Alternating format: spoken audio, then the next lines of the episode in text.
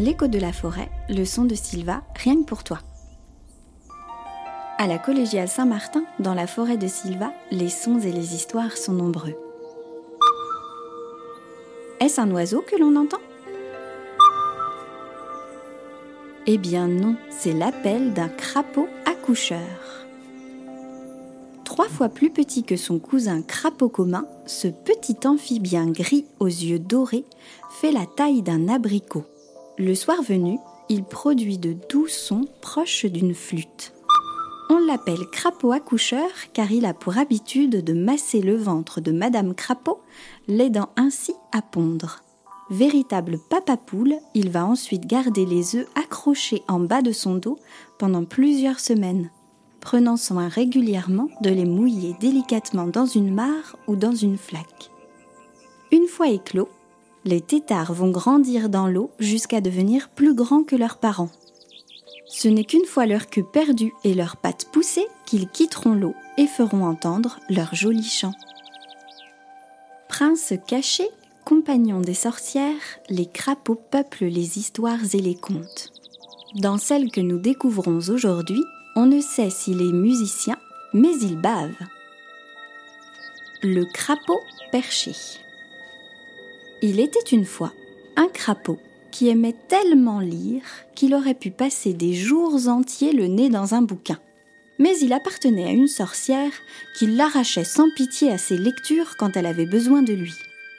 Elle le posait sur sa tête, pouf, comme un chapeau, pour l'avoir à portée de la main. Tandis qu'ainsi perché, le crapaud s'ennuyait, la sorcière préparait gaiement sa cuisine maléfique. Voici, s'exclamait-elle, d'appétissants asticots, des araignées superbes, des crottes de bique bien sympathiques. Quelle succulente potion magique, je m'en vais mitonner. Quand le tout était bien mélangé, juste avant la cuisson, la sorcière ordonnait.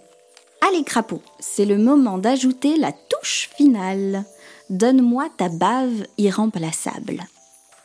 Bien à contre-coeur, le crapaud crachait, essayant de ne pas manquer la cuillère.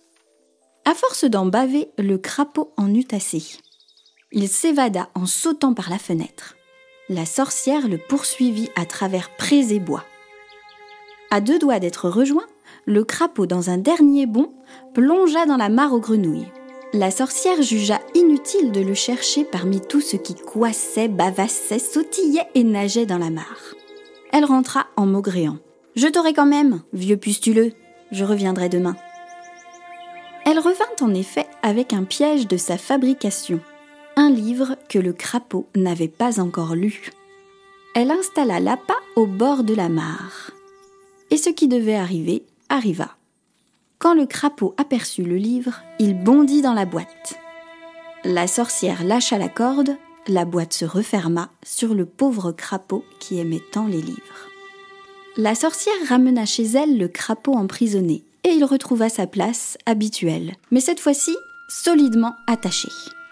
Alors le crapaud se révolta et ne cacha plus qu'il savait aussi parler.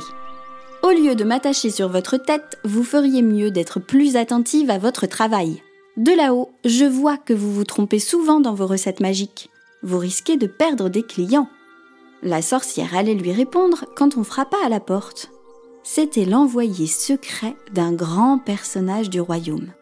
Sur les ordres de son maître, il avait acheté à la sorcière une potion destinée à endormir pour mille ans une encombrante princesse.